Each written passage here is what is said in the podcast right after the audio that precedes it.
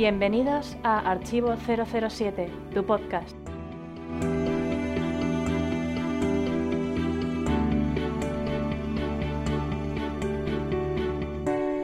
Y bienvenidos al podcast 086 de Archivo 007, podcast muy cargado de novedades donde tendremos la estimable ayuda de Gonzalo, más conocido en el foro como GGL007. Un placer. ¿Qué tal Alberto? Encantado de saludaros. Un placer para mí volver a, un podcast. Pues sí, eh, la verdad es que un podcast cargado de noticias y con un debate que va a dar mucho de sí porque va a ser muy interesante. Así un, choque de trenes, va a ser un choque de trenes. Sí, sí.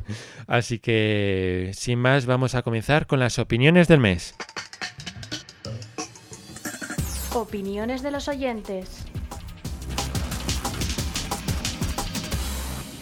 Han opinado 58008, Rapsodia 154, GGL007, JM Banyap, R. Bon, Miles Messervy, Pablo Rieta, El Santo, Jaime Lazo y Pablo Ortega. Y la mayoría hemos hablado y hemos destacado el debate. Recordad que podéis opinar sobre este y anteriores podcasts en el foro, en nuestro email podcast archivo007.com y en las redes sociales como Facebook, Google Plus y Twitter. Además, recordad que también tenemos una cuenta en Instagram, por si queréis seguirnos. Sin más, vamos a pasar al espontáneo espontáneo. Y este mes hemos elegido un tuit de Elena007, que su Twitter es arroba elena-007- es una de nuestras seguidoras más fieles y lo que destacó fue con el hashtag algo que necesito ya es, puso algo que necesito ya es que llegue el día de la convención con archivo 007. Pues la verdad es que es algo que creo que necesitamos todos, ¿no es así? Desde hace meses lo llevamos necesitando y afortunadamente ya el 1 y el 2 de agosto ahí estaremos. Sí, exacto. Sí, es posible que hayáis escuchado el podcast y ya, ya lo hayamos pasado en grande, pero sobre todo los socios que habéis, podréis escuchar este podcast antes, pues seguro que estéis con las manos... bueno, estáis frotando las manos porque la fecha se acerca. Exacto. Bueno, pues sin más vamos a pasar con las noticias del mes.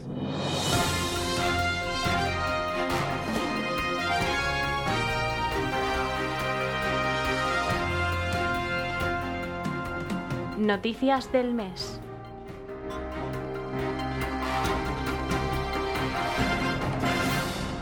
Y empezamos las noticias del mes con un nuevo libro sobre Ian Fleming. El hombre de la máquina de escribir de oro es el título de la nueva publicación sobre Ian Fleming que verá la luz en noviembre.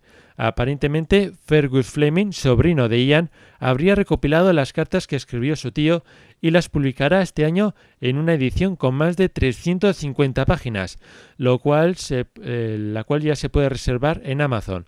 Pues la verdad es que puede ser un artículo bastante interesante, sobre todo para los fans del Bond literario, porque las, estas cartas pueden ser muy interesantes. Eh, ¿No crees? Yo creo que sí, todo lo que tenga que ver con Ian Fleming a mí me interesa y yo creo que a todo fan de James Bond le debe interesar. Y en este caso hablamos de correspondencia privada, que a lo mejor puede parecer que es algo que entra en su esfera más secreta y sin embargo a veces en las cartas de grandes escritores hemos descubierto claves para comprender mejor a sus personajes, con lo cual yo creo que es una oportunidad bastante interesante. Por ejemplo, pueden estar aquí las cartas que, escribieron, que escribió con el armero. Con Butroid, claro. El mayor Butroid, que fue quien luego convirtió en personaje. Exacto, que le convenció, convenció para que usara la Walter PPK, como hablamos de él en, anterior, en un podcast anterior.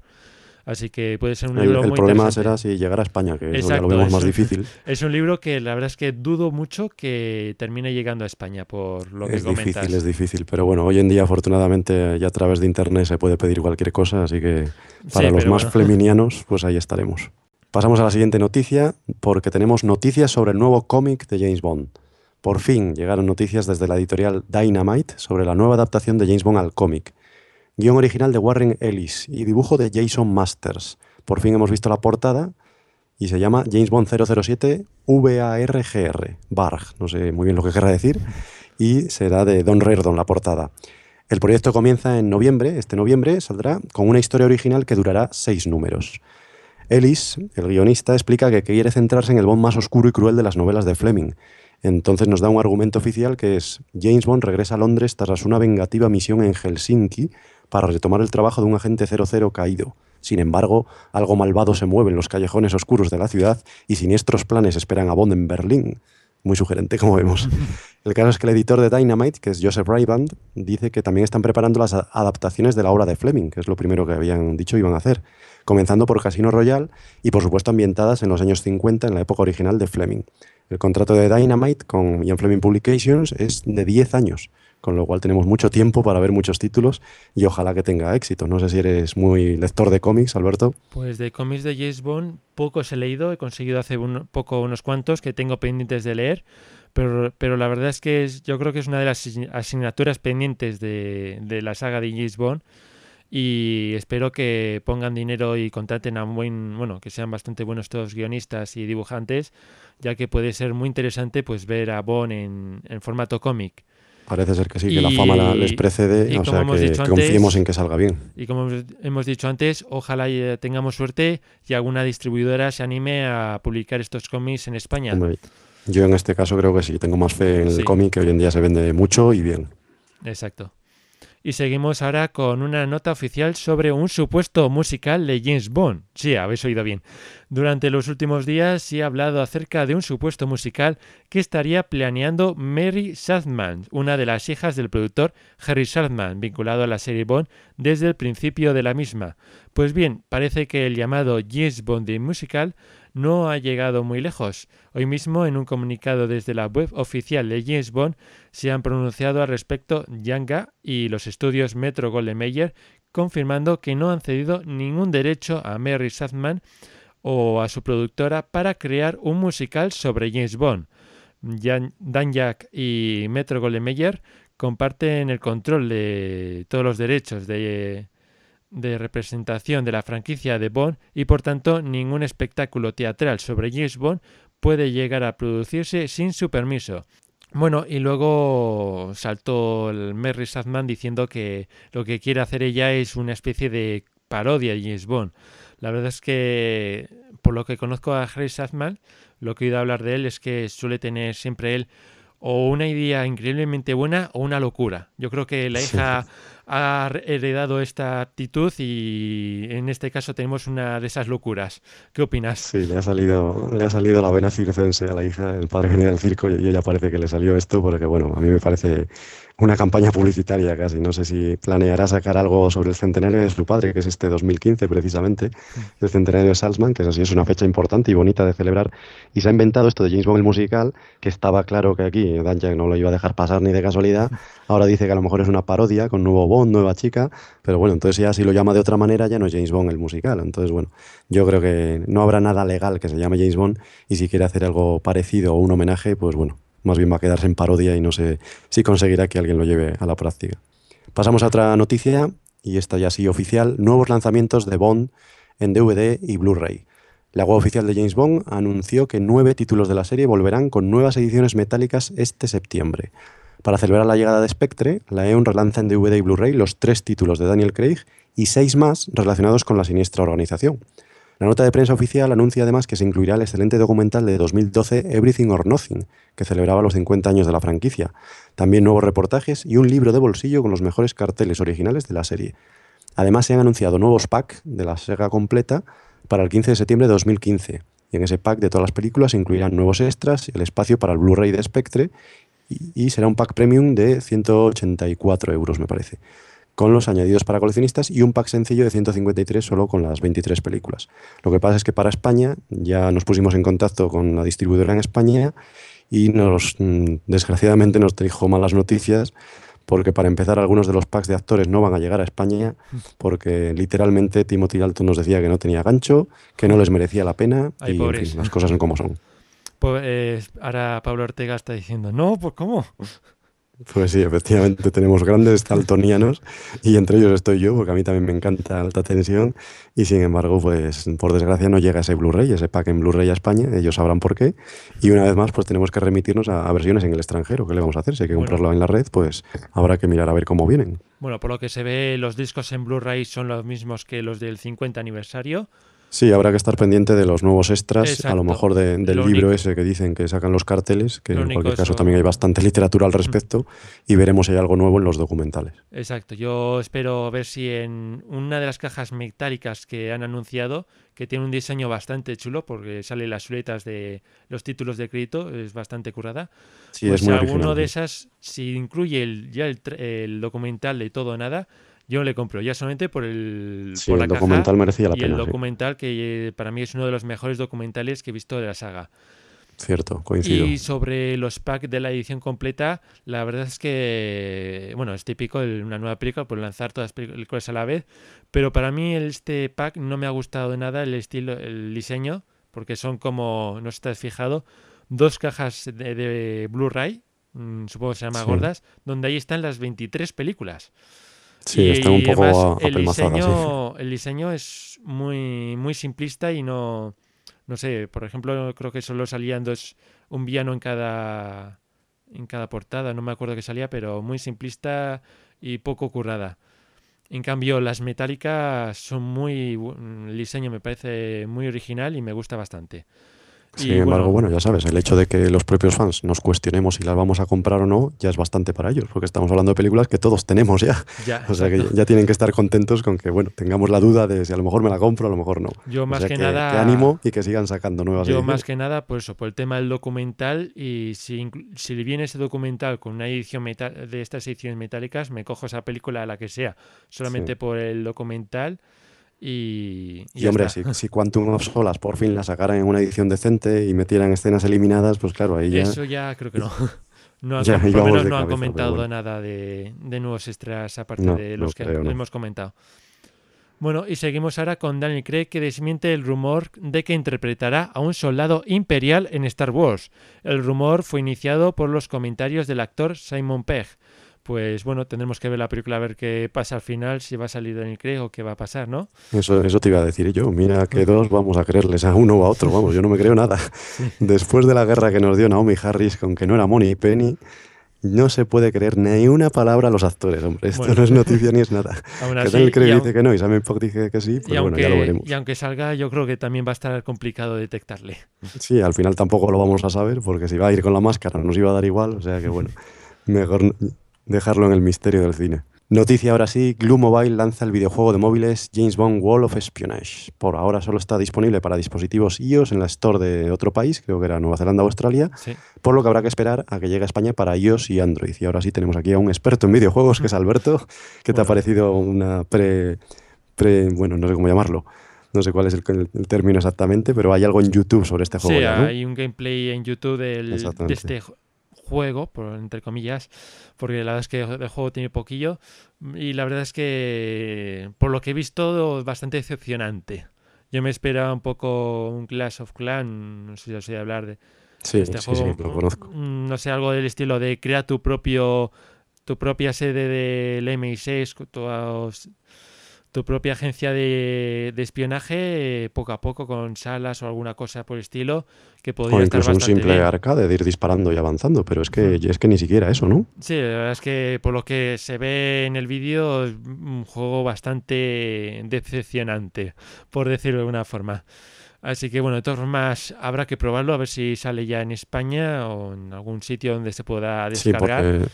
La ventaja es que es gratis, claro. Porque sí, es gratuito, exactamente. O sea, eh, lo podemos probar y a ver qué tal es. Y luego ya criticarlo. y luego ya criticarlo. Por lo menos primero habrá que probarlo, darle una oportunidad y luego ya se verá si se elimina el móvil o no.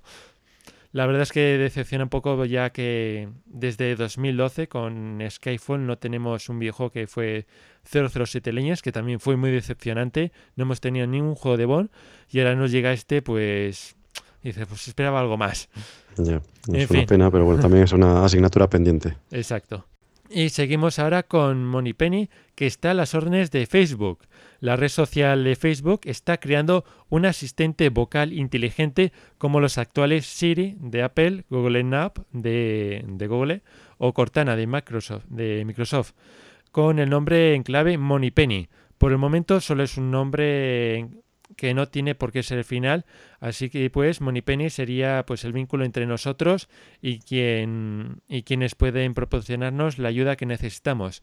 Pues la verdad es que ya me imagino entrando en Facebook, Monipenny, eh, llame a 007 para mi nueva misión.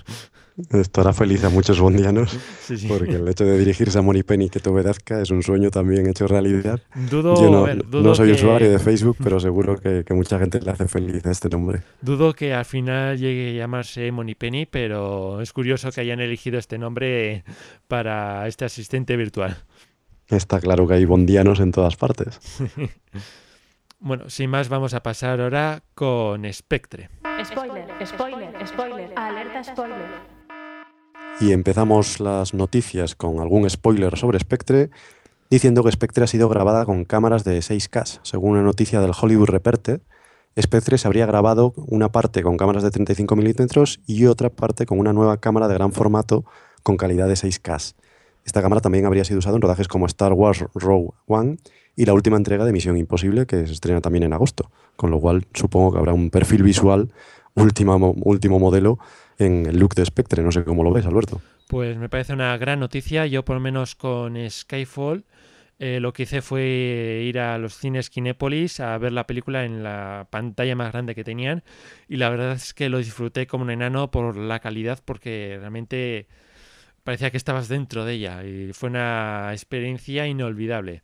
Ahora esperemos que, el, trabajo humano que está detrás, que es el de Hoyte von Hoytema, eh, que es el director de fotografía, esperemos que esté a la altura. Pues estoy seguro que con Spectre pues eh, iré a Madrid a volver a repetir esa experiencia de ir a Kinépolis a ver esta película y estoy seguro que voy a disfrutar como un enano viendo esta película en una pantalla, bueno, en esa pantalla súper gigante y con esa calidad que va a proporcionar estas cámaras, que seguro que, que se va a notar. Bueno, y seguimos ahora con Sam Mendes, que dice que no dirigirá más películas de James Bond, o al menos eso dice. Dije no a la última, y terminé haciéndola, pero creo que probablemente esta sí lo sea. Pues yo creo que aquí está haciendo un Roger Moore de eso de, no, no, no voy a hacer más película, a ver si me aumentan el salario y gano más. ¿Qué opinas? Estamos otra vez con lo mismo que decíamos antes, no se pudo fiar y menos de la gente de Hollywood. Ya dijo Méndez que no volvía nunca más y, bueno, nunca digas nunca jamás, se refugió en el teatro, le han hicieron el guion, le esperaron, le pagaron lo que quiso y al final está dirigiendo Spectre, entonces Exacto. ya veremos. Bueno, y hablando... Bueno, seguimos con noticias, ¿no? Sí, es, efectivamente. Hablando de Spectre y de Méndez, pues ya tenemos fecha para el estreno. Y ahí estará Méndez el día de la premier de Spectre en Londres. Había habido cierta duda sobre si habría premier mundial o no. Pues hay premier en Londres el próximo 26 de octubre, que por cierto es un día raro de la semana porque es martes. Eh, no, lunes, perdón, es una premier en lunes. Y el resto del mundo, pues como sabemos, lo veremos el 6 de noviembre. El estreno en España ya sí, viernes 6 de noviembre, ya veremos ahí premier. Creo que la premier en Europa va a ser en Roma pero en Londres se estrenará antes, el 26 de octubre, y con un poco de suerte ahí estará algún enviado de Archivo 007. Pues ese día estaré en Madrid eh, a punto de entrar en el cine para ver la película. Y hablando de Spectre, ya está con nosotros el nuevo tráiler, por lo que vamos a opinar un poco los dos sobre que nuestras impresiones. Para empezar, me parece a mí un tráiler espectacular o espectacular. Eh, está bien, esta vez eh, sí que tenemos bastante acción en el tráiler, mucha intriga, dejando con muchas ganas de llegar al cine y ver la película, por lo que para mí el tráiler ha cumplido su objetivo, eh, es dejarte con ganas de ver la película. Y destacar de este tráiler es el laboratorio de Q, es una escena que echaba mucho de menos en las películas de, de Daniel Craig, que llegue Bond al laboratorio, aquí está tu equipo, adelante, ya puedes cumplir tu misión. Es una escena que me encanta de las películas de James Bond y que echaba mucho de menos en la etapa de Craig. Luego destacar también el smoking blanco, un gran guiño a Goldfinger y a Craig le queda mm, como un guante. Está perfecto. La banda sonora de Al Servicio Secreto de Su Majestad está presente y queda sensacional. México luce espectacular, por lo que sobre todo con la máscara esa en los tejados está muy bien. No sé qué hace por ahí Bond, pero promete mucho. Eh, el despacho de M vemos que sigue siendo el clásico que vimos eh, al final de Skyfall. Y también el Bluffed, o creo que va a ser Bluffed, el actor Christopher. Eh, Christopher Walsh. supongo que será Bluffed, pero bueno, nunca se sabe. Y en caso de ser él, yo veo que da la talla, por lo que hemos visto. ¿Qué opinas tú?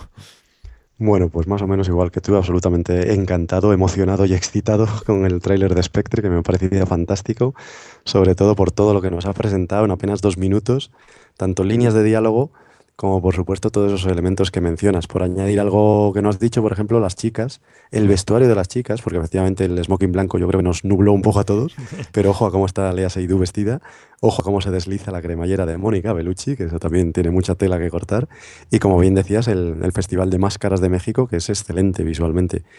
Y bueno, yo realmente me puse de los nervios cuando empecé a oír al Servicio Secreto de Su Majestad y John Barry. Parece ser que la música no es de Newman, la del tráiler es de los Pfeiffer Bros, que ya habían hecho las de los anteriores. Pero bueno, si lo hicieron ellos es porque alguien les dijo que metieran ese tema y esos mismos seguro que le dicen a Newman que, oye, que a lo mejor puede meter algún homenaje. Y a mí me parecería emotivo, desde luego, y fantástico que, que hicieran un guiño a John Barry. Película que, que promete muchas emociones, que a mí me pareció excelente el look visual. Sobre todo me quedo con Austria y con ese avión que va en paralelo por la carretera con los coches al lado. Me parece un plano fantástico y que realmente estás viendo el avión, porque es de esas cosas que, se, que tanto se destaca en la serie Bond, que vemos los, los especialistas que hacen su trabajo y efectivamente se ganan el pan. En este caso vemos el avión al lado de la carretera en un plano que, como digo, es espectacular. Ya te digo que eso en un cine de, como Kinépolis o en un cine por el estilo de más se tiene que ver esas escenas increíbles. Sí, sí, te da vértigo, claro, solo imaginarlo vértigo. Bueno, pues ya sin más vamos a pasar a las novedades de Archivo 007, pero antes escuchemos la promo. ¿Tienes alguna película favorita de la saga? Pues no lo dudes más, contacta con nosotros y defiéndela en nuestros debates. Para ello solo tienes que ponerte en contacto con nosotros a través del foro o nuestro correo electrónico podcast archivo007.com. Te esperamos en archivo007.com, la mejor web de James Bond en español.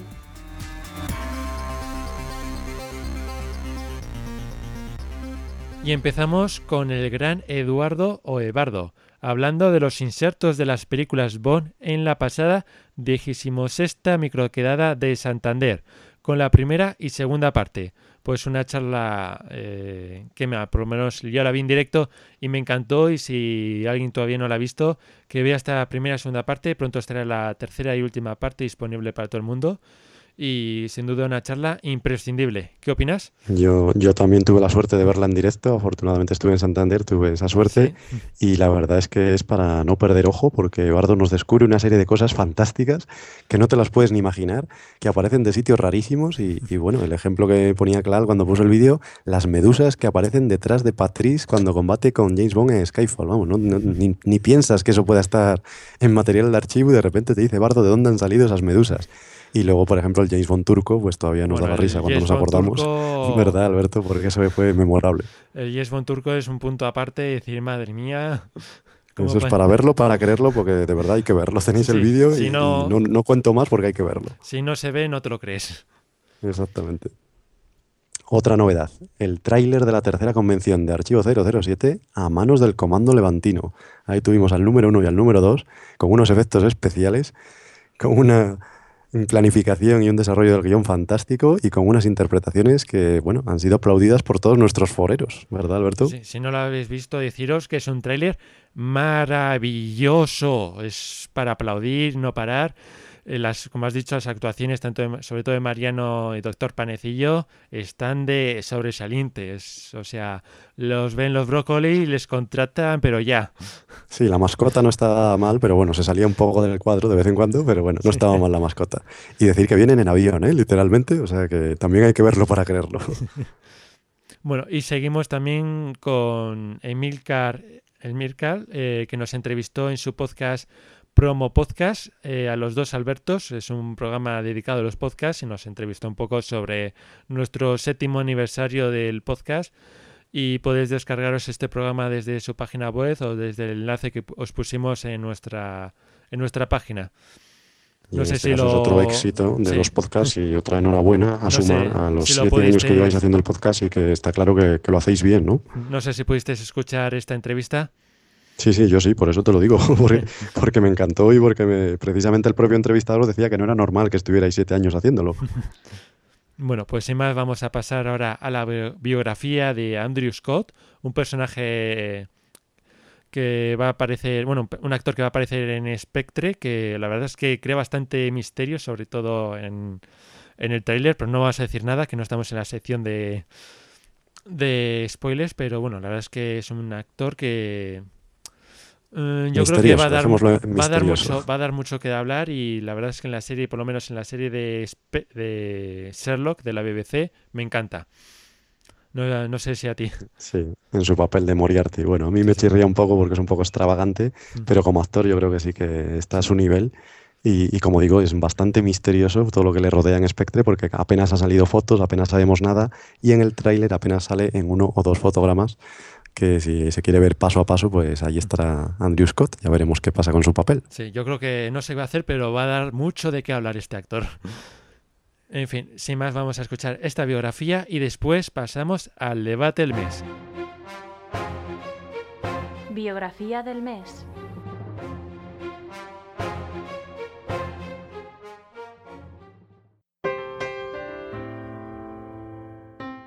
Andrew Scott nació el 21 de octubre de 1976 en Dublín, Irlanda, único hijo varón de James Scott que trabajaba en una agencia de empleo y de Nora Scott, una profesora de arte. Tiene dos hermanas, Sara, dos años mayor, y Hannah, nueve años menor. Asistió a la Universidad de Gonzaga, una escuela católica jesuita privada en el lado sur de Dublín. Tomó clase los sábados en una escuela de teatros para niños y apareció en dos anuncios de la televisión irlandesa. A los 17 años fue elegido para un papel protagonista en su primera película, Corea. Scott realizó una adaptación en la película Nora junto a Ewan McGregor y en una adaptación para la televisión de la novela de Henry James de Americans junto a Diana Rigg. Después de protagonizar My Life in Film para la BBC, recibió su primer premio Oliver por su papel en Una chica en un coche con un hombre. En 2006 hizo su debut en Broadway junto a Julian Moore y Bill Knight en la producción de Vertical Hours, dirigida por Sam Mendes. En 2008, Scott apareció en la premiada miniserie de HBO Jones Adams. A finales de 2009 protagonizó junto a Ben Whishaw la obra Cook, en una producción que ganó un premio Oliver en 2010. Recientemente ha sido visto entre varios trabajos en un retrato de Paul McCartney en la película de la BBC titulada Lennon Naked. Su fama le llegó con la serie de la BBC Sherlock, donde interpretaba al famoso personaje Moriarty. Además de su trabajo en el teatro y la televisión, Scott también es conocido por su voz, actuando en obras de teatro de radio y audiolibros. Este año Scott interpreta el papel de Max Deving en la nueva entrega de 007 Spectre. Desde Archivo 007 le dedicamos este podcast.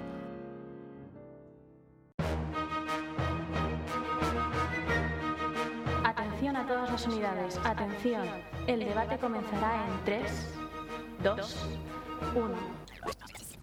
Y antes de empezar con el debate, demos la bienvenida a Ricardo Cuevas, más conocido en el foro como Rbon. Bienvenido. Hola, muy buenas. Es un placer volver a estar aquí de nuevo en un podcast y nada, gracias por dejarme participar. Gracias. Ricardo? Encantado de saludarte. Encantado, Gonzalo. Bueno, ya sabes que es un placer que vengas aquí. Pues hoy estamos de inauguración porque comenzamos un campeonato de películas donde cada participante defenderá una de sus películas preferidas. En este caso, Ricardo defenderá Goldfinger y Gonzalo a Desde Rusia con Amor. ¿Estáis preparados? Sí. Bueno, lo primero que quería decir es que yo quería defenderlas a todas y como eso va a ser difícil, pues no me lo he planteado como, como campeonato, sino que, bueno, voy a intentar resaltar las virtudes desde Rusia con amor, pero sin necesidad de atacar a ninguna, ni menos, mucho menos a la rival, que es Goldfinger en este caso y que para mí también es una de mis favoritas. Entonces, para mí, yo parto de que las dos son dos dieces y voy a decir todo lo que encuentro bueno en Desde Rusia con Amor, pero sin necesidad de meterme en otra. Pero, bueno, pero yo, tienes que yo también estoy un poco de acuerdo con Gonzalo, porque en este caso, Desde Rusia con Amor, para mí es una de las mejores películas de, de James Bond, ¿no? Entonces también va a ser un poco complicado encontrar defectos de una de otra, entonces... Nada, nada, nada de defectos, virtudes de la una y de la otra y ya bueno, está. Aún así tenéis, que defender vuestra película ante todo para convencer a nuestros oyentes de que voten esa película y no la otra. Empecemos este, este campeonato con las chicas Bond. Eh, tenemos a Tatiana Romanova en Desde Rusia con Amor contra Pussy Galore en Goldfinger. Ricardo, eh, ¿por qué crees que Tatiana Romanova se merece el, gran puesto de mejor chica Bond? al revés, al revés. Él defiende a, Pussy. Eso es. Él defiende a Pussy. Perdón, me he liado. A Pussy Galore. Pues a ver, Pussy Galore yo creo que es una de las mejores chicas Bond porque principalmente por la actriz Honor Blackman, yo creo que hizo un trabajo fantástico. Eh, es una chica Bond que no es una típica chica Bond en plan de que sale con el bikini, eh, una chica así un poco facilona, yo creo que es una mujer que es piloto, que es un trabajo así, digamos, en esa época un poco difícil, ¿no? Entre las mujeres. Y yo creo que a 007 le planta cara, ¿no? Incluso eh, le hace una llave, ¿no? En la escena esta de, del pajar, ¿no? O sea, no es. No, no entra directamente dentro de sus encantos, pero, pero al final, bueno, al final ya sabemos todo cómo termina la escena final. pero creo que es, un, es una chica aunque se recuerda bastante. Luego, aparte, los, los diálogos ¿no? que tiene con, con James Bond en la escena de, del avión, ¿no? Eh, que son piques ahí que tienen. Eh. Yo creo que, es una chica Bond muy, muy recordada. Bueno, y Gonzalo, Tatiana Romanova, ¿qué, opinas de ella? Pues aparentemente yo estaría en desventaja, pero como para mí todos son virtudes, pues en Daniela Bianchi veo muchas virtudes para ser una chica Bond. Para empezar, su incuestionable belleza una actriz poco conocida, pero que fue candidata a Miss Mundo en, el año 60 y que por lo tanto ya no es subjetivo, esto es objetivamente, es una actriz bellísima. Esto parece que le puede quitar eh, mérito en cuanto a su interpretación y sin embargo yo creo que está muy bien como la Romanova porque efectivamente le da ese aire de, ingenuidad y de cierta inocencia que tiene, porque al fin y al cabo la engaña a todo el mundo, la engaña a Smers, la engaña a Bond, la engañan todos, y efectivamente ya está como un poco despistada durante toda la película, cree que trabaja para la madre Rusia hasta que ya en el tren Bond le da un par de bofetadas para espabilarla y nos damos cuenta de tanto ella como nosotros de lo que le pasaba. Con lo cual eh, puede parecer que no es actriz y efectivamente es modelo, luego tuvo una carrera muy corta, lo cual hace que incluso brille más, con lo, que se suele decir de las estrellas que, brillan con más intensidad, pues a lo mejor es porque duran menos tiempo. Y la Bianchi duró poco en el cine, solo en los años 60 y con algunos títulos, y por eso yo creo que el recuerdo de Tatiana Romanova es indeleble cuando uno ve desde Rusia con amor, porque se enamora uno automáticamente y además es una de las chicas que, más brillan en belleza y también en, sus acciones, porque aparentemente es inútil, entre comillas, porque parece que no hace nada, pero en teoría era un agente de SMERS. O sea que en la práctica se supone que esta chica sabía bastante. Y no solo trabajar con su cuerpo, como lo hace, por supuesto, en la famosa escena de la seducción, que algo bueno tendría esa escena, cuando luego en los años 90 se convirtió, no sé si 80 ya incluso, se convirtió en la escena con la que prueban a los actores que quieren ser James Bond. Con lo cual esa escena de seducción es, es, muy importante y Tatiana lo haría bien porque ahí está todavía haciéndose esa misma escena. Mm. Pues en mi caso yo me quedaría con Tatiana Romanova porque me canta este personaje en Desde Rusia con Amor. Me parece más atractivo que Pussy Galore en Goldfinger. Sobre todo porque Pussy Galore eh, le echa un poco en cara que parece que es, demasiado fácil, la convence demasiado fácil. De repente está con Goldfinger y con estar un poco con Bond parece que ya cambia de lado muy fácilmente. Ya solo por eso yo creo que me quedo con Tatiana Romanova y además que el personaje, como comentas, me parece muy atractivo, el cómo todo el mundo le intenta engañar, parece muy ingenua y al final, sobre todo el final, que tiene que decidir si ayuda a Rosa Clef o a Bond y decide, por supuesto, ayudar a Bond. Un poco también en esa línea está Pussy, claro, porque despierta su instinto maternal, como ya sabemos, pues en el caso de Tatiana mm. también, claro. Si yo cambiarla de opinión, ya sabemos por qué. Bueno, en este caso yo por lo menos me quedaría con Tatiana Romanova.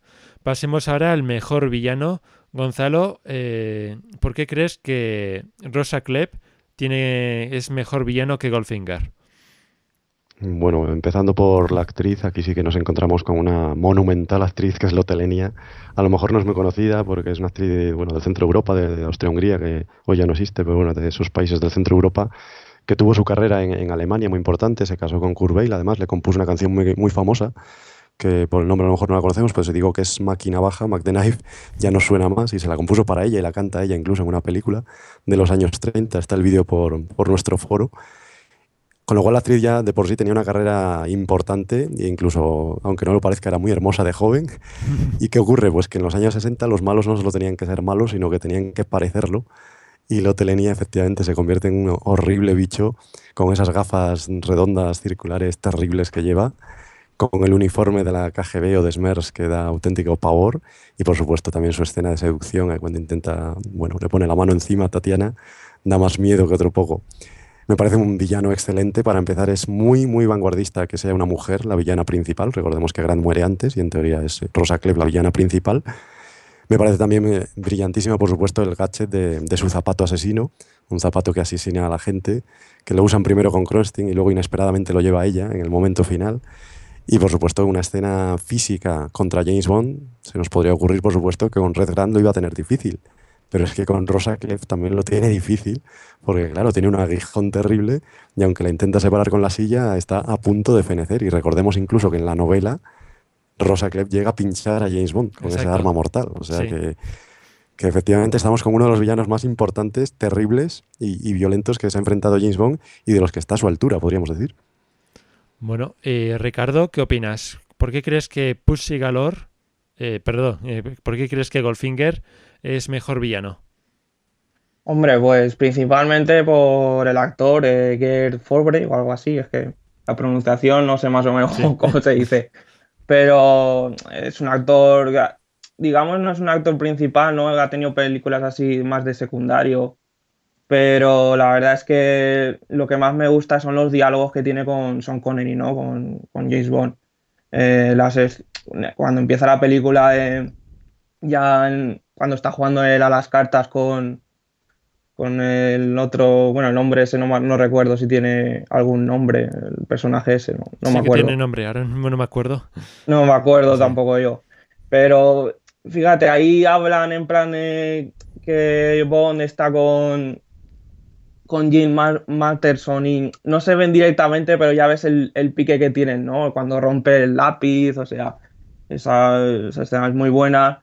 Luego la escena del golf, que están ahí eh, picándose también con el lingote de oro, que ya, digamos, eh, Golfing se empieza ya a interesar un poco por Bond. Y luego, claro, pues la escena del láser, que es una escena súper clásica, que, que pasará a la historia ¿no? de la saga, se sigue recordando. Yo cada vez que la veo me pone los pelos de punta. Principalmente creo que es, es, es de una de las escenas que Bond está muy, muy en peligro. O sea, parece que va a morir. O sea, se salva por los pelos y. Se le, ve, se le ve asustado. Sí, sí, sí. La verdad es que yo es de las pocas escenas que digo, ostras, aquí está. Está asustado, está asustado. Tenemos también, eh, precisamente antes de Rusia con Amor, por citar la que yo digo, eh, cuando Red Grand le tiene de rodillas, que es una escena también terrible. Parece muy sencillita, pero un tipo de rodillas desarmado y con las manos en los bolsos es que no tiene salida posible porque tienes la pistola a un metro. Entonces, por muy rápido que quieras reaccionar, no te va a dar tiempo porque te disparan. Entonces ahí yo, yo le veo también muy indefenso en esa escena. Hmm. Sí, sí, no, la pelea que tiene con, con Grant también es memorable. Pero claro, yo creo que más de ahí es el, el, diálogo ¿no? que tiene señor Bond. Espero, espero que usted muera, ¿no? O sea, es que es todo, es todo perfecto, o sea, esa escena es increíble. Quitando alguna pena quizás al el, final, ¿no? Que parece que es un poco, la muerte es un poco ridícula, ¿no? Es, lo único que, veo así un poco, pero por lo demás me parece que la actuación y los diálogos que tiene son, son perfectos. yo en mi caso me quedaría en este, bueno, esta vez con Goldfinger, porque principalmente porque Goldfinger está siempre cara a cara con Bond, mientras que Rosa mm. al final solo le ve, están juntos al final de la película, pero Goldfinger están desde el principio cara a cara echándose pullas con el láser en la partida de golf, todo el rato cuando está encadenado, pues siempre están manteniendo una conversación y resulta un villano muy atractivo y creo que superior en este caso. Bueno, vamos a pasar ahora, como decíais, hablabais antes de Red Grand, del esbirro, que sería Red Grand contra Objob. Eh, Ricardo, ¿por qué crees que Objob sería mejor esbirro? Pues yo principalmente creo que Obvio fue el primer esbirro de toda la saga. Porque creo que Red Grand sí se puede considerar como un esbirro de, de Rosa Klebb, ¿no? Pero yo creo que es un agente, ¿no? De, de Spectra. Entonces yo principalmente Obvio creo que es el primer esbirro de toda la saga. No habla en toda la película, o sea, es que solo por la presencia ya impone incluso eh, la primera escena que sale que es su sombra, ¿no? O sea, es que esa escena ya por el sombrero, la, la música, ¿no? Que es, el pim, es, es, fenomenal. Y luego, aparte, pues eh, la escena final que tiene con Bond, que también lo está destrozando, o sea, eh, está también ahí muy mal y al final, bueno, al final también lo, lo mata, lo mata bien.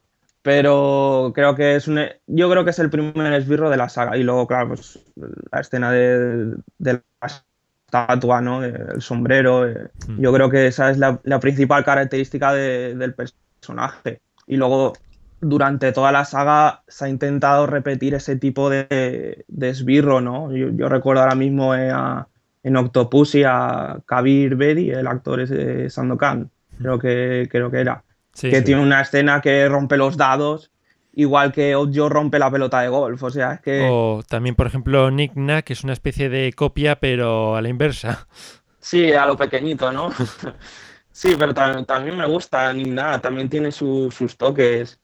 Pero yo creo que yo pasará a la historia por, eso, por ser el, primer esbirro de, la saga. Y yo creo que en la última el personaje de, de Mr. Hinch de Dave Bautista, yo creo que va a ser de ese estilo. O sea, un. Porque el actor era. El actor de Outdoor era Harold. Uf, ahora el apellido no me acuerdo cómo se llama. Sakata, Sakata.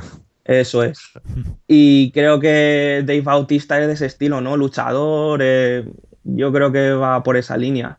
Y yo creo que es un esbirro que igual es un poco repetitivo, pero siempre gusta. Sí, yo creo que siempre, siempre funciona. Bueno, eh, Gonzalo, ¿por qué crees que Red Grand puede competir contra Objob? Mm, bueno, yo aquí sí que a lo mejor discreparía con Ricardo en que sí que me parece un esbirro o henchman, como se dice en inglés, porque si la villana principal era Rosa Klebb, aquí tenemos a Red Grant, que efectivamente está a su servicio y por lo tanto es el, bueno, pues el secuaz o esbirro, como queramos llamarlo. En efecto, trabaja para Spectre y en efecto es un personaje que yo creo que es absolutamente memorable. Al actor en este caso creo que no hace falta presentarlo a Robert Shaw porque todos hemos visto Tiburón y todos hemos visto El Golpe y hemos disfrutado con esas grandísimas películas y sus interpretaciones. También estaba en Un hombre para la eternidad, que es un clásico también de los 60. El caso es que Robert Shaw hace una interpretación magnífica con Grant porque curiosamente en contraste con Oddjob, yo creo que, claro, en este caso como iba antes, pues a lo mejor es Oddjob el que bebe de, de Grant eh, Grande empieza siendo mudo también, porque empieza que no habla. Al principio le vemos desnudo, es una prueba de fortaleza, cuando le da un puñetazo no reacciona. Luego, cuando defiende a Bond y mata a todos los que intentan asesinarle, tampoco habla. Es una amenaza en la sombra que parece que va a ser terrible y que no dice nada, hasta que llegamos al tren, llegamos al Orient Express y de repente se pone a hablar con Bond y resulta que parece que es muy amigo, muy campechano, con un acento además muy british, muy curioso. Le llama Old, old Chap, me parece, Old Friend viejo amigo. Y bueno, y entonces hay un contraste ahí muy importante porque parecía que iba a ser una máquina de matar y de repente cuando se disfraza de Nash, pues como que cambia y que empezamos a confiar en él. Un poco como le pasa a James Bond, claro. Y sin embargo, por supuesto, sabemos que no es trigo limpio, sobre todo porque pide vino tinto con el pescado y además porque, claro, le echa una pócima en la bebida a Tatiana y a partir de ahí ya sabemos lo que viene después y una de las peleas más memorables de la historia del cine todo ello pues con ese peinado rubio, además, que le da ese toque, digamos, oriental o soviético a, Red Grant. Y por supuesto su sadismo final, cuando le dice a Bond con la pistola en la mano, repito, en esa escena tan amenazadora, que la primera bala no te va a matar, ni la segunda, ni la tercera, hasta que te arrastres hasta aquí. Terrible ¿eh? Red Grant con esa vena de sádica que está muy bien explicada en la, en la novela de Jan Fleming. Bueno, yo en este caso me quedaría con Red Grant porque Obvio, la verdad es que es un gran villano, eh, parece, eh, digo, mejor, un gran esbirro, pero le veo un poco como una estatua, está, o sea, se le ve muy bien, pero es que no actúa nada y es que no habla con Bond absolutamente para nada, simplemente sigue las órdenes de Goldfinger a rajatabla y ya está. En cambio, Red Grant, el personaje me parece un gran esbirro que cumple las órdenes que le manda Rosa Cleda a la perfección, pero con su estilo. Por ejemplo, la escena en la que ridiculiza a Bond me parece soberbia. Le tiene de rodillas y él riéndose de Bond todo, eh, todo el rato. Y la verdad es que ahí su papel como esbirro me parece perfecto y como personaje me parece que supera en gran medida a. Aunque este sea icónico, Red Grant yo creo que hace un gran trabajo. Bueno, vamos a pasar ahora al mejor aliado, porque claro, siempre hemos hablado de bienos y esbirros, pero Bond necesita aliados. Y tenemos, Gonzalo, eh, a Felix Leiter contra Kirin Bay. ¿Por qué crees que Felix Leiter merece este gran puesto? Bueno, en mi caso creo que va a ser Kerim Bay, que llevas un día hoy. Uy, que no, sé qué te has tomado. Lo siento. Nada, empiezo con Pedro Armendáriz, que es un crack como actor. Bueno, también eh, a los cinéfilos está íntimamente unido a John Ford y yo, eh, para mí es uno de los mejores directores de la historia del cine, con lo cual todo lo que toca John Ford es genial. El caso es que Armendáriz, bueno, estaba en Fora Apache, en Río Grande, en Tres Padrinos, y en Desde Rusia con Amor, como sabemos, fue su último papel, porque se estaba muriendo tristemente, tenía un cáncer mm. que ocultó a la producción, además no lo sabía casi nadie y hace una interpretación memorable, absolutamente memorable, como Ali Kerim Bey, es aliado, pues eso, un bonachón, risueño, que no oculta tampoco su violencia, cuando tiene que disparar, dispara y cuando actúa, actúa, y que por supuesto se convierte en uno de los personajes más entrañables de toda la serie, con ese matiz que se le añade al final, y es que tiene que morir, pues nos guste más o menos, casi parece obligatorio que en las películas de James Bond haya un amigo de Bond o amiga que fallezca, lo cual obviamente es un elemento dramático para que funcione el guion y para que funcione ya adelante la película, y, ese, bueno, se suele llamar en inglés cordero para el sacrificio o algo así. En este caso es Karim Bey, que muere de forma dramática en el Orient Express, que Bond sabe que hay una amenaza en el tren y que por lo tanto puede estar cerca, porque aunque parezca que se han matado entre ellos, no, no ha sido así. Y por supuesto todo el público lo siente muchísimo, porque lo bien que lo han pasado en Estambul, como le ha presentado, como el propio Karim Bey le decía, le echaremos de menos cuando se vaya a Londres. Ahí hay un componente familiar también en la estructura que tiene montada su honradez porque viene del circo y bueno, en definitiva es un personaje tan bien construido que como digo, yo creo que es uno de los más memorables de, toda la serie. Bueno, Ricardo, te tocará esta vez sí. Eh, Leiter, ¿por qué crees que es mejor aliado? Bueno, es que yo diría que es el aliado de Bond, ¿no? Hace caso, o sea, mm. aparece en muchas películas, ¿no? En este caso es difícil porque, claro, lo que muy bien ha dicho Gonzalo, Karim Bane muere. O sea, si no hubiera muerto, yo creo que también sería, estaría a la altura de Felix Leiter, hubiera aparecido en, muchas películas porque es una aliado muy, muy memorable. En este caso, pues Felix Leiter, pues lo que te estaba comentando, es, el aliado a secas de, de James Bond. Entonces, eh, es un agente de la CIA, ¿no? Eh, que siempre ha estado a su lado. Bueno, en, Doctor no parecía que, era el enemigo, ¿no? Y al final eh, se, se resuelve que no. Y yo creo que en Goldfinger, creo que eh, el personaje está bien, pero creo que no está suficientemente definido, ¿no? Creo que hay en otras películas que destaca más, hmm. como por ejemplo Casino Royale, ¿no? Eh, Jeffrey Wright ahí hace un papel increíble. Pero bueno, eh, siempre será el aliado de Bond y, seguro que, aparecerá en, en muchas más películas. Sí, la verdad es que, como dices, que eh, suele ser un poco el, amigo de Bond, que suele aparecer en muchas películas, mm. pero en este caso de Goldfinger me parece que su interpretación pues no llama demasiado la atención. En cambio, Kerin Bay... Sí, sí, yo, eso, estoy de acuerdo. Sí, desde Rusia con Amor eh, me encanta, porque incluso diría que Kerin Bay podría haber sido uno de los mejores amigos que ha tenido James Bond en toda la saga porque se compenetran, bueno, se llevan súper bien desde el primer momento, parece que no se conocen desde nunca, pero se saludan y parecen que son amigos de toda la vida. La verdad es que Kenny Bates, sobre todo el personaje, el actor lo interpreta a la perfección y me quedaría en este caso con Kenny Bay. Bueno, vamos a pasar ahora a las escenas de acción. Eh, Ricardo, eh, ¿qué escena de acción has elegido de Goldfinger? Pues me gusta mucho. Es difícil porque tampoco hay muchas, pero yo me quedaría con la escena final de James Bond contra Oddjob, que se mm. hacen una pelea muy buena, no suena la música, solo se oye de fondo eh, el sonido de la bomba, ¿no? Para que eh, se mantiene ahí la tensión. Y yo me quedaría con esa escena. Si hablamos de, que la escena del láser es de acción, me quedaría con esa, pero principalmente no la veo como, como escena de, de acción, la veo una escena más, más tensa, ¿no? Más de intriga. Hmm. Entonces me quedaría con esa pelea final y pues me quedaría también, por supuesto, con la persecución de, de Aston Martin, ¿no? Hmm. Eh, me gusta mucho cómo es la primera escena de Bond que se ve eh, el Aston Martin, ¿no? Lo que, lo que es capaz de hacer ese coche. Y principalmente me gusta mucho esa escena. Vale.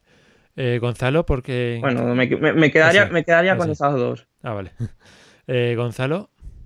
Bueno, mm, yo aquí no sé si lo tengo fácil o no, pero está claro en lo que estamos pensando todos cuando se habla desde Rusia con amor y en escenas de acción. Eh, más que hablar del tren, que por supuesto voy a hablar de él, las últimas veces que la he visto yo me quedo con los 45 minutos finales, en realidad me quedo con toda entera, pero claro, los 40 minutos finales desde que se suben al Orient Express, yo creo que es una auténtica maravilla de cine de acción, de construcción del suspense, de encadenar escenas de acción que vienen a cuento y por supuesto de llegar al clima y al epílogo. Todo está tan bien construido que, aunque voy a hablar del tren principalmente, fijaos en lo que pasa después. Porque cuando dejan el tren, todavía les queda lo del camión, les queda el helicóptero, les queda las lanchas, llegan a Venecia y les queda el epílogo. Eso después del tren, ¿eh? O sea, esa concatenación de escenas de acción es absolutamente magistral y genial. Pero antes, antes, y ahora viene, voy al grano, tenemos por supuesto el viaje en el Orient Express. Bueno, partiendo de que a mí me gustan mucho los trenes y de que siempre han sido un elemento cinematográfico genial, desde el gran Alfred Hitchcock, por supuesto, o incluso en literatura desde Agatha Christie en las novelas de suspense, eh, James Bond, por supuesto, no podía faltar a bordo de un tren. Y ya Ian Fleming le subió en el Orient Express y le llevó, pues eso, en una de sus mejores aventuras cuando se tiene que enfrentar con Red Grant. Toda una escena en la escena de la cena con el villano, la escena del coqueteo con la chica, la escena de un muerto, porque muere Kerin Bay en el tren, y por supuesto la escena de la contraseña también, pero llegamos al final y llegamos al momento, como decíamos antes, en el que probablemente más a merced del villano haya estado James Bond. Mira que le han intentado torturar en 24 ocasiones como poco, todos los villanos habidos y por haber, y sin embargo yo creo que cuando más a merced e indefenso está es de la forma más sencilla posible.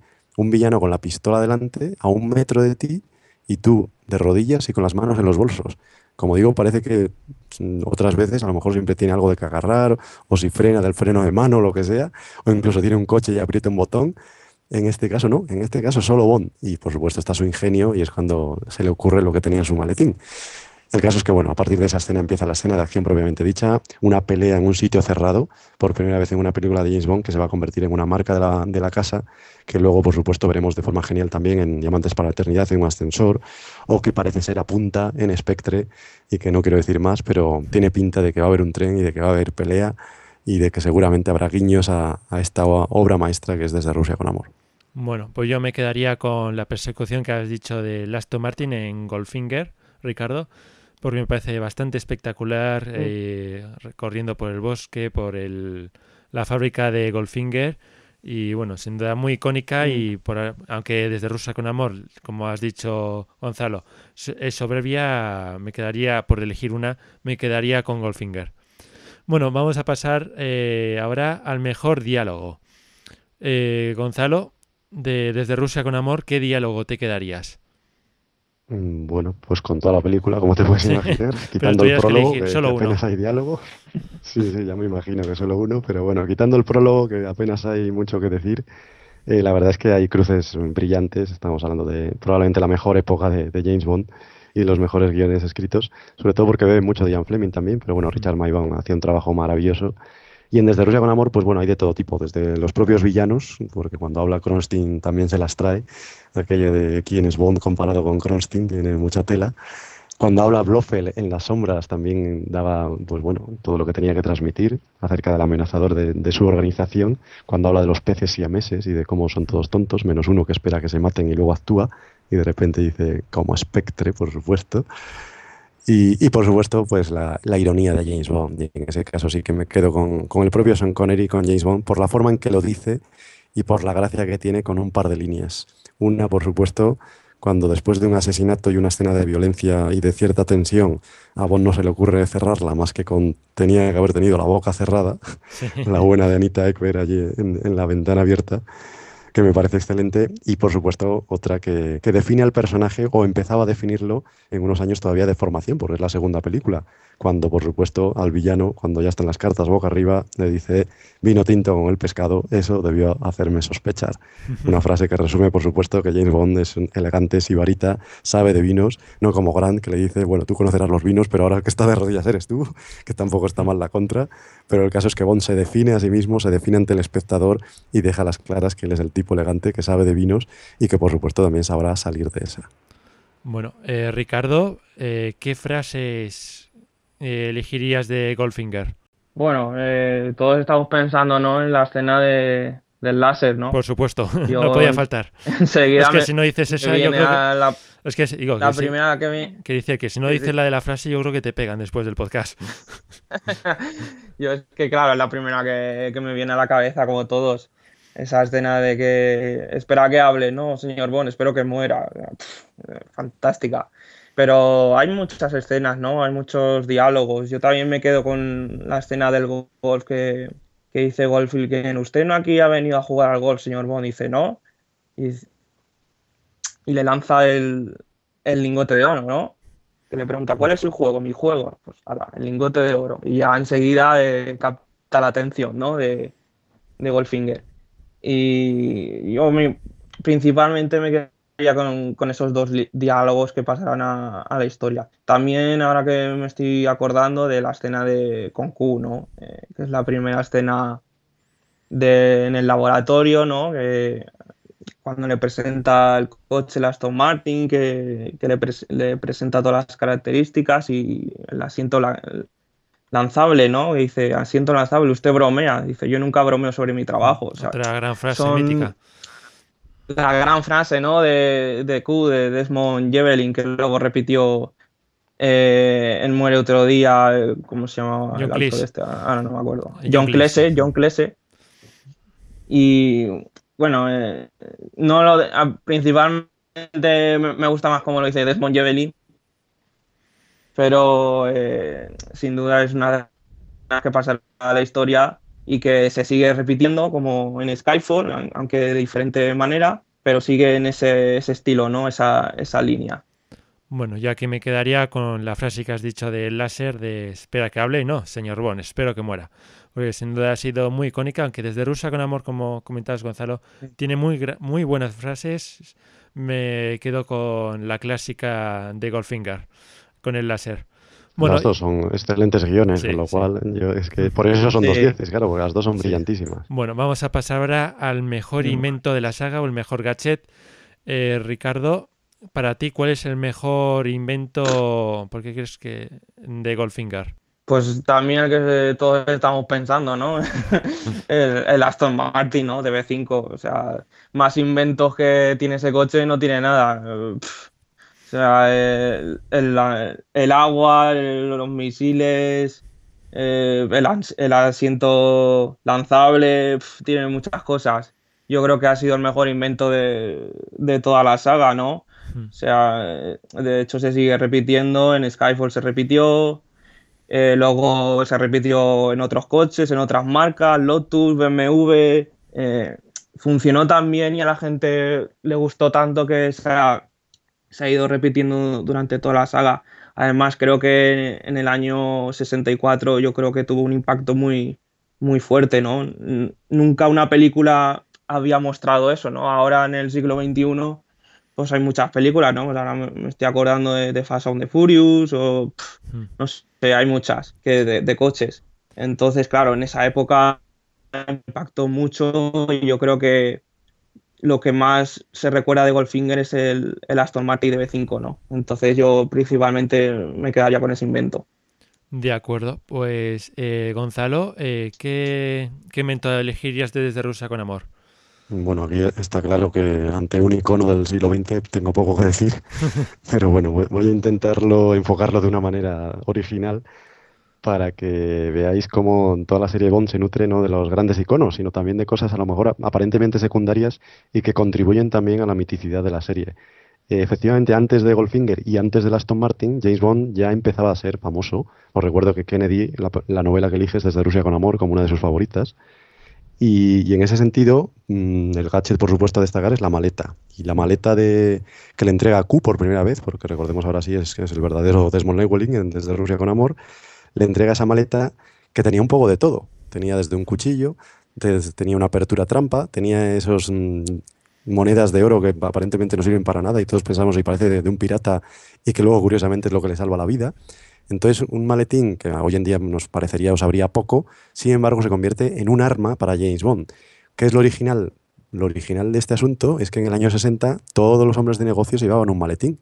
Claro, luego el Aston Martin ya se convierte en un artículo de lujo. Nadie podía comprarse un Aston Martin y por eso era algo tan mítico y emblemático. Pero todos los hombres de negocio llevaban un maletín. Entonces ese maletín nos imaginábamos o nos imaginamos que en plena Bondmanía en los 60 empezó a surgir el mito Bond gracias a que todo el mundo se imaginaba que era James Bond. ¿Y por qué se imaginaban?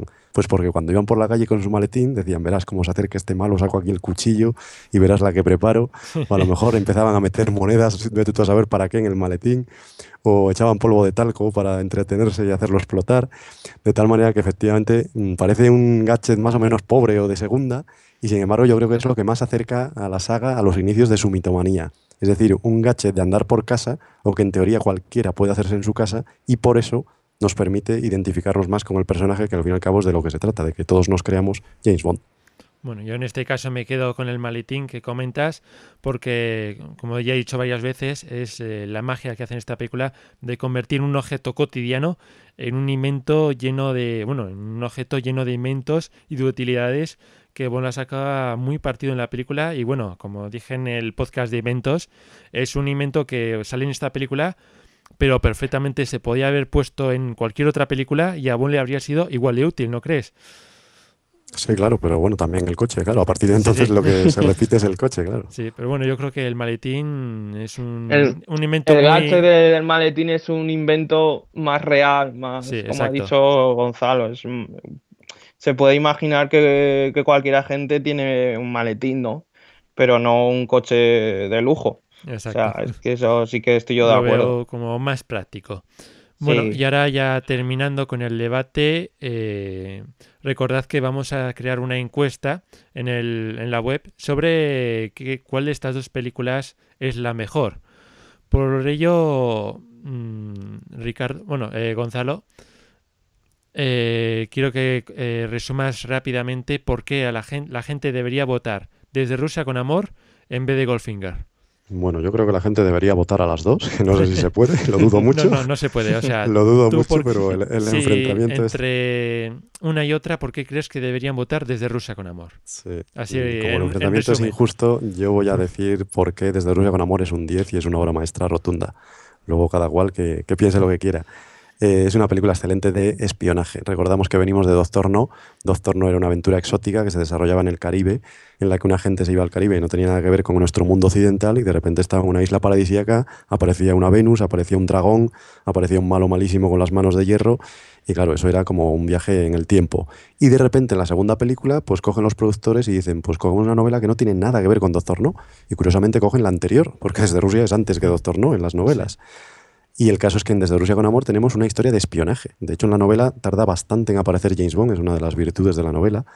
Y aquí también, porque hasta que no sale James Bond, recordemos que primero tenemos toda la presentación de los villanos y de Spectre, que todavía nos la había anunciado el Doctor No, pero no la conocíamos. Y ahora vemos su campo de entrenamiento, vemos a Rosa Klebb, vemos a, a Blofeld en las sombras. Y luego por fin ya sale James Bond. Y sale James Bond, pero no se va al Caribe, se va a Estambul y por lo tanto es un cambio total de, tercio respecto a Doctor No. Es la valentía de unos productores que apuestan por una novela que aparentemente no tiene nada que ver con la anterior y que lo hacen con un éxito rotundo gracias a pues eso, a personajes tan entrañables como el de Pedro Azmendariz, gracias también por supuesto a una banda sonora por primera vez de John Barry completa, que es excelente a lo largo de toda la cinta, y luego también al exotismo del tren. El tren que tanto había utilizado Alfred Hitchcock y ya como referente inmediato con la muerte en los talones, y la escena de seducción que no es Marisen, de, de Cary Grant, y luego, por supuesto, el ataque del avión también, se suele decir que, aparecía con el helicóptero, luego en Desde Rusia con Amor. Es muy Hitchcockiana esta película, de hecho ya solo por el trailer de Spectre ya se están viendo también paralelismos con Hitchcock. En este caso hay mucho de Hitchcock, hay mucho de gran cine clásico, hay mucho de acción, repito, los 40 minutos finales son de lo mejor de toda la serie de Bond Y por supuesto también hay un guion excelentemente escrito con todo ese guiño de quién se va a llevar la máquina, de si la quieren los rusos, si la quiere Smer, si la quiere Spectre, de qué pasará con James Bond, de quién ha estado detrás filmando esa seducción y por supuesto todo ello construido hacia, hacia un epílogo en Venecia que es mm, fantástico, sobre todo por ese final en el que Tatiana se debate entre uno y otro y termina por supuesto cayendo en, en los brazos de Bond. Una película que es un 10. Bueno, y ahora turno de Ricardo. ¿Por qué crees que Goldfinger es. Eh, bueno, la gente tiene que votar a Goldfinger en vez de desde Rusia con amor? Pues a ver, eh, cada uno que, vote la que más le guste, ¿no? Bueno, eso, eso es evidente, pero ¿por qué crees que tiene que ser Goldfinger? Sí, a ver, eh, yo en primer lugar quiero decir que estoy de acuerdo con Gonzalo que desde Rusia con amor es la película más de espías de, de James Bond, eso es sin duda. Pero Goldfinger es eh, a secas es una película Bond. O sea, eh, marcó eh, todas las escenas más emblemáticas que luego yo creo que la saga siguió funcionando gracias a todas esas escenas que, aparecieron, ¿no? Pues la escena principal, ¿no? Que no tiene nada que ver con la película. Fue la primera, digamos, escena que precréditos, ¿no? Que se dice que, que se ve a Bond ya a lo suyo, la escena que, se quita el traje de, de buceo y sale con el smoking, se pone la flor, entra al bar, se fuma un cigarro, explosión. es que no se puede más definir el personaje como lo hizo Ison Connery. O sea, es perfecto, no habla, o sea, no le hace falta, que yo me gusta mucho eso, ¿no? O sea, a ver, está claro que un actor que hable, que tenga expresiones, es muy bueno, pero a veces, por ejemplo, Daniel Craig tampoco habla mucho. No, no es un actor que, en el personaje de Bond hable mucho, pero ella es que solo con lo que transmiten los ojos o la mirada, suficiente. Y Son Connery pues tenía eso, ¿no? Cuando mira el reloj, levanta la ceja. Eh, esa escena es perfecta. Y luego, pues los títulos de crédito, ¿no? Eh, maravillosos de la mano de Goldfinger, la canción de Shirley Bassey, que para mí es la, mejor canción de, de, James Bond, ¿no? Eh, de hecho, en, los Oscars, pues volvió a cantar y en la ceremonia del 50 aniversario y la gente, todo el mundo conoce esa canción y fue, fue genial, fue disco de oro, creo que también. Sí. La, la banda sonora, ¿no? De, pues, de John Barry, cuando empieza la película, que enseguida suena la música, pues también eh, es que son muchas cosas. El Aston Martin de B5, la escena de Shirley y Ayton, que es que aparece bañada en oro, es que son, son muchas escenas, es que es muy difícil. Eh, con unas que son tantas que por eso ha sido tan importante para la saga. Luego también, pues, eh, cuando se presenta a, a la, a la chica, a Jill Matterson, que dice, me llamo Bond, James Bond. En Desde Rusia con Amor no dice Bond, James Bond. Que no es, no es importante porque, por ejemplo, ha, habido películas que nunca ha dicho esa frase, pero yo creo que sí que, es, sí que se tiene que introducir, porque yo cuando voy a ver una película de James Bond me gusta que diga esa frase. Hmm. Entonces, claro, pues, luego en el avión, martini sacudido, no agitado, desde sea con amor, creo que, bueno, se lo dice Karim Bey, creo, creo, si no, si no recuerdo mal. O ahora mismo no. Creo que sí. Se lo dice. cuando le invita, pero en Estambul se lo sirve. Eso es, cuando entra él, es exacto. Entonces, claro, eh, yo principalmente me quedo con Goldfinger porque eh, todo lo que significó para, para la saga de James Bond, que yo creo que está viva gracias a esa película y, gracias a Son Connery y también los productores, es que son, son como una familia, ¿no? Vale. Pero yo creo que, esa película eh, es la más emblemática de toda la saga. Bueno, yo resumiendo, me quedaría con Desde Rusia con Amor, porque Goldfinger, aunque son, bueno, son dos películas que van seguidas, se diferencia bastante en Goldfinger, digamos que es más fantasiosa y Desde Rusia con Amor es más del estilo serio y más realista. Por lo cual me quedo con Desde Rusia con Amor, porque es un, eh, un guion de espionaje puro, con tiene espectra, tiene intriga, tiene unas escenas de lucha impresionantes. Las localizaciones, la verdad es que me gustan más de esta. Y solo le falta una cosa, el Aston Martin DB5. Ya solo pones eso y no habría, yo creo, ninguna película que la pudiera superar. Pero tenemos el Orient Express, que no está mal tampoco. Exacto. Bueno, sí, también. bueno, pues ahora es el turno de nuestros oyentes que voten cuál creen que es la mejor de las dos películas. Una decisión muy difícil. Muy difícil, ya te digo yo que es casi imposible. Sí, sí, sí. Y espero que... Yo en concreto tengo que decir que no voy a votar, porque claro, no puedo. bueno, yo espero que... Es que, son dos películas muy importantes. Eh, es que yo creo que son las dos mejores de, de Sean Connery, eso por supuesto. Hmm. Bueno, espero que hayáis quitado. Y son las que hicieron vivir la saga. Yo creo que son principalmente esas dos. Bueno, espero que hayáis quitado eh, las dudas a los demás participantes, a los demás oyentes para que voten una u otra película. No, lo importante es que les hayamos puesto en más duda y que ahora no sepan a cuál votar, porque las dos les parezcan geniales, las tengan que ver otra vez, las tengan que ver otra vez y a partir de ahí ya que se hagan su propia conclusión. Pero claro, si tienen dudas, siempre estamos en el foro esperándolas para defenderlas. Bueno, ya terminamos el debate, pero antes, Ricardo, muchas gracias por participar. ¿Qué tal esta nueva experiencia? Esta segunda experiencia, creo que era, ¿no? Muy bien, fantástica. Hombre, Gonzalo se nota que, sabe mucho, ¿eh? No, no. Yo soy un poquito más, no sé tanto, pero bueno, creo que... No, no, se nota que también sabes mucho y lo has hecho muy bien. Son las, las canas, sí, las canas. Sí, sí, yo soy un poquito más jovencito. pero no, no, eh, me ha parecido fantástico porque cada vez que es mi segundo podcast, creo que espero participar en más y siempre aprendo, por ejemplo, y con Gonzalo he aprendido muchísimo. Mm. Entonces, eh, yo creo que los oyentes lo, principal es eso, que sigan aprendiendo con nosotros y, y nada, que nos vemos en la convención, que ya es esta semana, y nada, nos queda un poco de hacernos. De acuerdo, pues sin más vamos a pasar a la encuesta del mes. Muchas gracias Ricardo ah, y nos vemos. Vale, sí, eso. Bueno, bueno. Nada, a ti Gonzalo, gracias a todos. Bueno, y lo que decía, pasamos a la encuesta del mes. Encuesta del mes. Y en la encuesta del mes anterior se preguntó sobre cuál es la mejor canción de toda la saga y había tres, bueno, tres, tres opciones.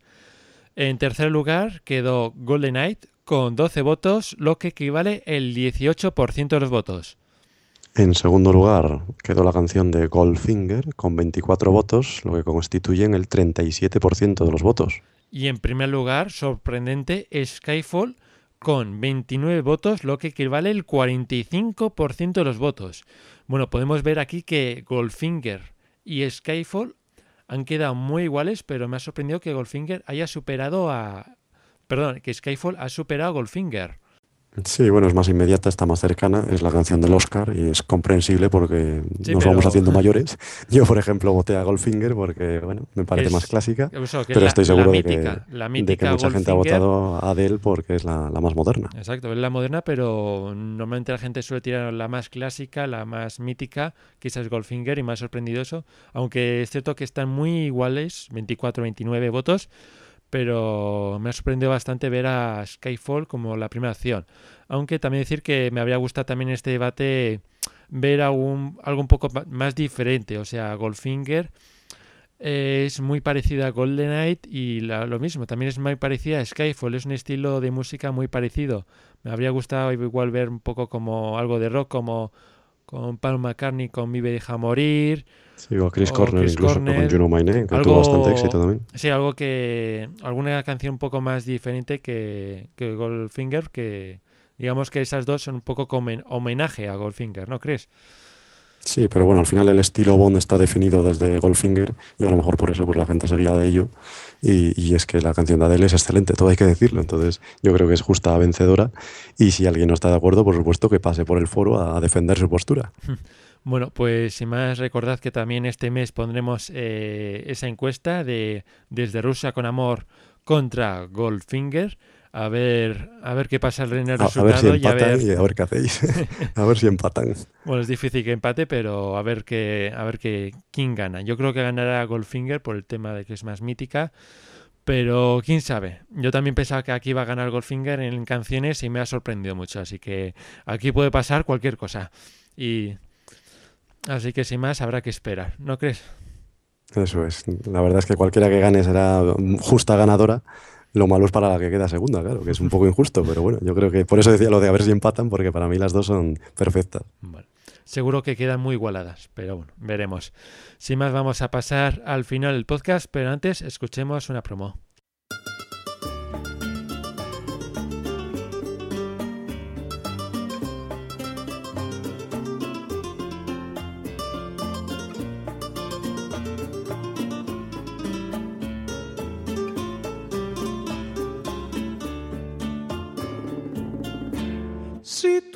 Dices Mac, yo dejo Windows. Si tú me dices iOS, Android también dejaré.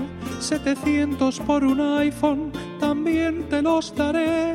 1300 por un MacBook, serán tuyos también.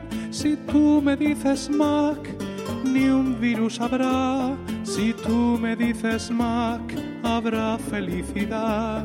Si tú me dices Mac, si tú me dices Mac. Emilcar.es, blog y podcast sobre Apple. Y aquí termina el podcast 086 de Archivo 007. Ya, por lo menos yo, bueno, este podcast se graba antes de la convención, por lo que estamos los dos ansiosos de comenzar esta nueva tercera experiencia en Madrid. ¿No crees? Bueno, para ti va a ser la primera, ¿no?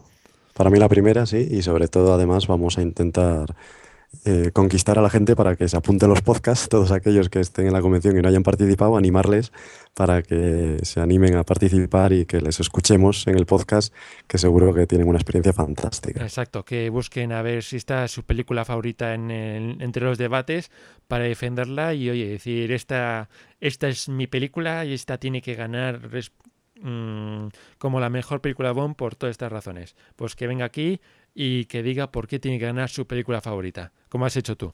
Exactamente, una de mis favoritas. Exacto.